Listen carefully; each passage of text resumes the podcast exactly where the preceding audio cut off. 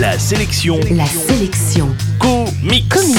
Salut, c'est Matt, l'animateur qui tire dans le tas. Et justement, la sélection comics d'aujourd'hui, c'est The Punisher tome 1, un livre sorti dans la collection Marvel Deluxe de Panini Comics. Alors, de quoi ça parle? Le Punisher n'est pas un personnage qu'il faut chatouiller de trop près. Il est d'abord apparu dans les pages des comics Spider-Man comme un ennemi de l'araignée, et depuis c'est un personnage inclassable qui dessoude les malfrats à tour de page, et ce depuis quelques années. Le Punisher fêtera en effet son 40e anniversaire en 2014. Pour le déringardiser, le Punisher a été plusieurs fois réinventé, dans des aventures farfelues pleines de monstres ou de fantômes, mais aussi dans des trucs super réalistes comme la série The Punisher dont on parle aujourd'hui. L'histoire? Le Punisher est donc un vétéran de la guerre qui, une fois revenu au pays, a vu sa famille cruellement assassinée par des mafieux lors d'un échange de coups de feu. Alors qu'on pensait que c'est cette fusillade qui avait transformé Frank Castle en Punisher, on découvre que finalement le monstre sommeillait déjà en lui lorsqu'il servait sous les drapeaux. Pendant ce temps, un allié d'hier pourrait bien devenir un ennemi d'aujourd'hui.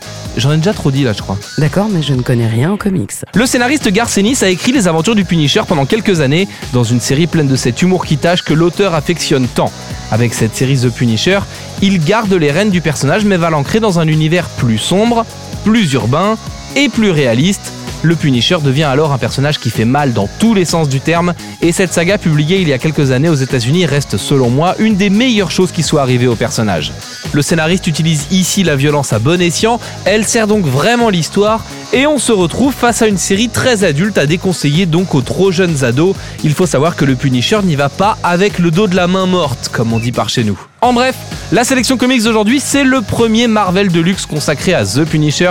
C'est sorti chez Panini Comics et c'est dispo en comic shop et en librairie. La sélection comics. Retrouvez toutes les chroniques, les infos et les vidéos sur laselectioncomics.com.